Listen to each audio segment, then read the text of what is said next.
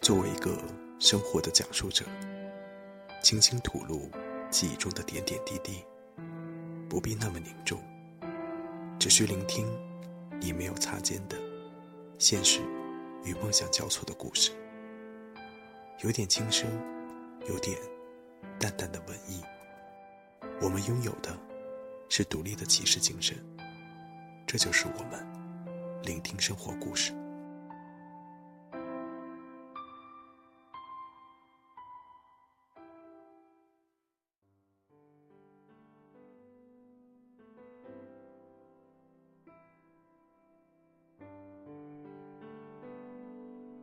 聆听们，你们好，此时已经是极夏了。骄阳似火，每个地方都仿佛热气腾腾。走在马路上，自己的身影几乎与自己的身躯重叠。一丝微风吹过，树叶发出沙沙的声响。一阵热浪袭来，肌肤顿觉烫烫的。夏天就像一杯浓烈的酒。一饮而尽后，在晕眩中幻想着清凉的微风、蔚蓝的海洋。我们可能没有能力带你去，但却能让你身临其境在深海诱惑中。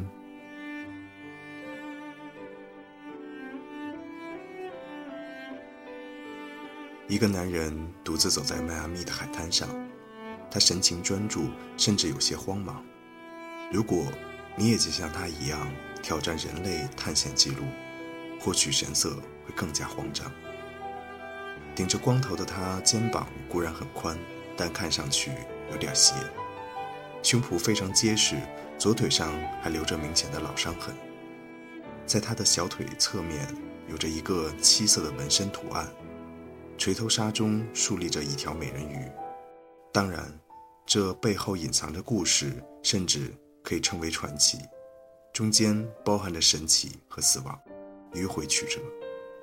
不过，再怎么神秘，也必须将从一个简单的问题开始：半裸的美人鱼在垂头沙里干什么？这个男人下个月将在这个海滩上开始新的冒险，钻进一个无法呼吸、微笑、没有光明的陷阱，类似从五十六层的建筑顶层冲到地面上，然后再飞速地回到出发点。而他要上下穿梭的建筑就是水，全都是水。关键是，他不用氧气瓶和其他任何水下呼吸装备，爱人也不能陪伴着他，因为他的爱人已经消失在这个陷阱里了。他的睡眠异常糟糕，因为他的痛苦，包括网络在内的媒体，在他爱人去世的这件事情上对他无休止的指责。也因为由此而导致的莫名其妙的官司，是的，我们可以从为什么人类经历了如此漫长的生存革命之后，还义无反顾地投身于面临死亡威胁的极限运动这个问题开始。不过，我觉得从这个半裸美人鱼说起比较好。七年前，名叫奥黛丽的她是一个二十一岁的墨西哥大学生。着迷于人类极限条件下生命反应的研究，而他，这个世界上闻名的极限挑战者，名叫皮皮恩。奥黛丽跟踪了他很久，对于这个男人的许多特质都非常着迷。皮皮恩的肺活量高达八点二公升，比普通人要多一倍，可能这就是他能够成为这星球上最佳潜水家的原因。他曾经出现在电视和电影里，出现在科学家的研究项目中。他没有想到自己面对的这样一个难以形容的研究对象，更没有想到他居然会和皮皮恩坠入爱河。走进卡波圣卢卡斯海滩，导游会告诉你，在附近方圆几十里内，曾经先后创造过数次潜水记录。也许这不能叫做巧合。应该成为命运的安排。奥黛丽那天是随着一辆破旧的老卡车晃晃悠悠地来到这个海滩上的，路上伴随她的是一大帮热闹的农民，还有他们养的小狗和小鸡。这显然和他憧憬的包括美人鱼和渔夫在内的海岸气氛相去甚远。到了旅馆，他没有耽搁，放下行李就去了码头。出乎意料的是，在那里等候的皮皮恩只是随意地介绍了潜水的基本知识，然后就带领他观摩训练。他静静地看着他在水中做着繁琐的准备工作。皮皮恩的肺部和气管发出类似充气过量的自行车胎压迫时发生的怪响，里面的氧气保证他能够在数百英尺的水深中停留将近三分钟，而他身体产生的二氧化碳和不经意产生的恐惧随时可能要了他的命，因为寒战可能在几秒钟之内消耗掉全部氧气。而思想上的波动则可能导致他的心脏出现致命的梗塞。接着，他把一个铝制的金属条夹在鼻子上，然后闭上眼睛，高举一只手，开始祷告。这是一个必要的仪式，也是保持身心平静的方式。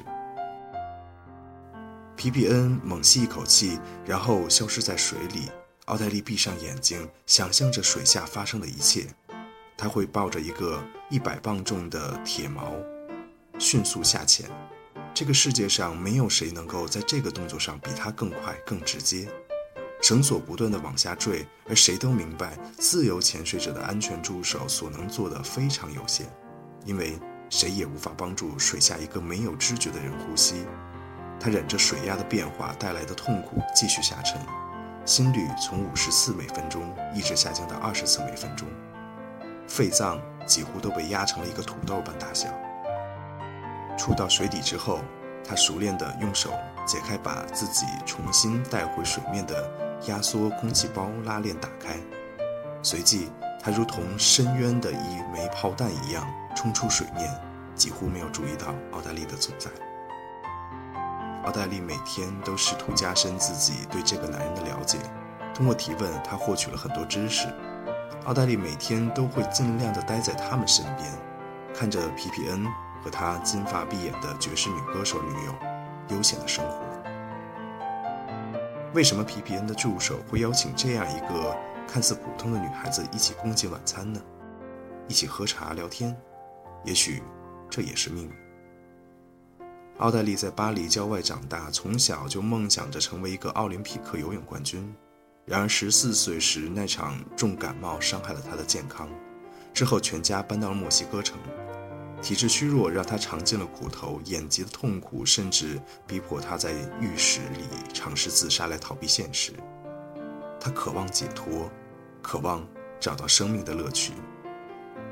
一年夏天，他来到海滩和爷爷住在一起，每天都花几个小时在水里畅游，这让他的梦想成了现实。水中的自由和激情让快乐重新回到他身上。十八岁的奥黛丽甜美而羞涩，如同一条美人鱼。当皮皮恩的爵士歌手女友消失后，他身旁只剩下老黛丽。面对他每天一如既往的提问，他有时不禁沉默，心想：这个年轻的美人从何而来？她怎么对我了解那么多？一天。他突然开始对奥黛丽发问：“你是来自墨西哥什么地方？”奥黛丽微微一笑：“法国。”俗话说“日久生情”，这两个有着相同爱好的人越走越近。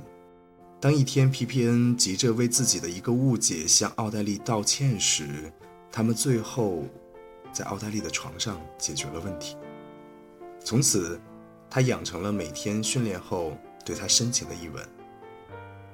一天，同队的马西莫沉底后没有再浮上来。突然之间，奥黛丽就这样目睹了死亡，心情却比旁边的任何人都要平静。此后，他成了皮皮恩的安全助手。也似乎就在突然之间，奥黛丽给墨西哥的家中父母打了电话，要家人把他的家具、书籍、小狗和车从学校的公寓取回家，因为他已经决定要辍学了。用自己全部的时间和精力来追随皮皮恩和极限潜水运动。他的家人无法理解，并且迅速从墨西哥赶到迈阿密来探望奥黛丽，一方面看看奥黛丽的重感冒是否已经痊愈了，一方面看看究竟是哪个疯子有如此大的魔力，让他们乖巧的女儿不顾一切。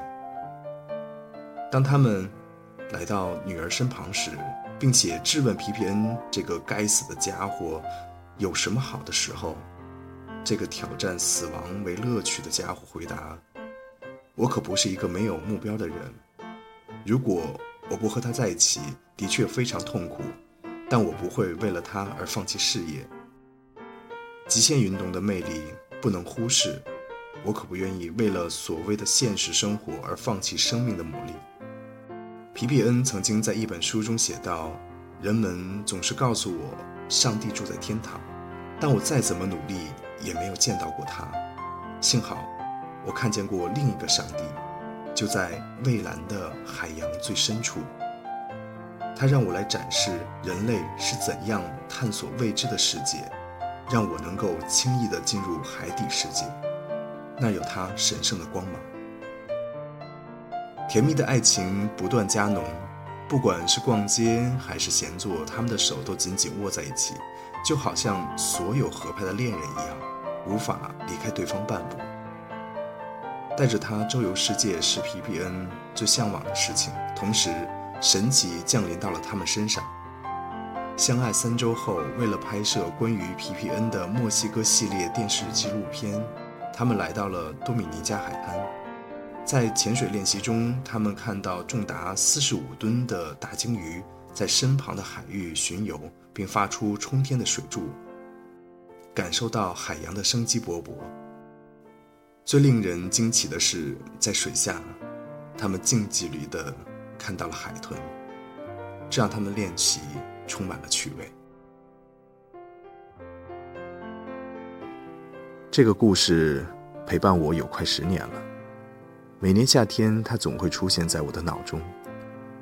这个故事的魅力在于，它诠释了人生的起起落落。今天的主题是命运，是激情，是无限的青春。跟随自己的心声，Seventy 送给你们。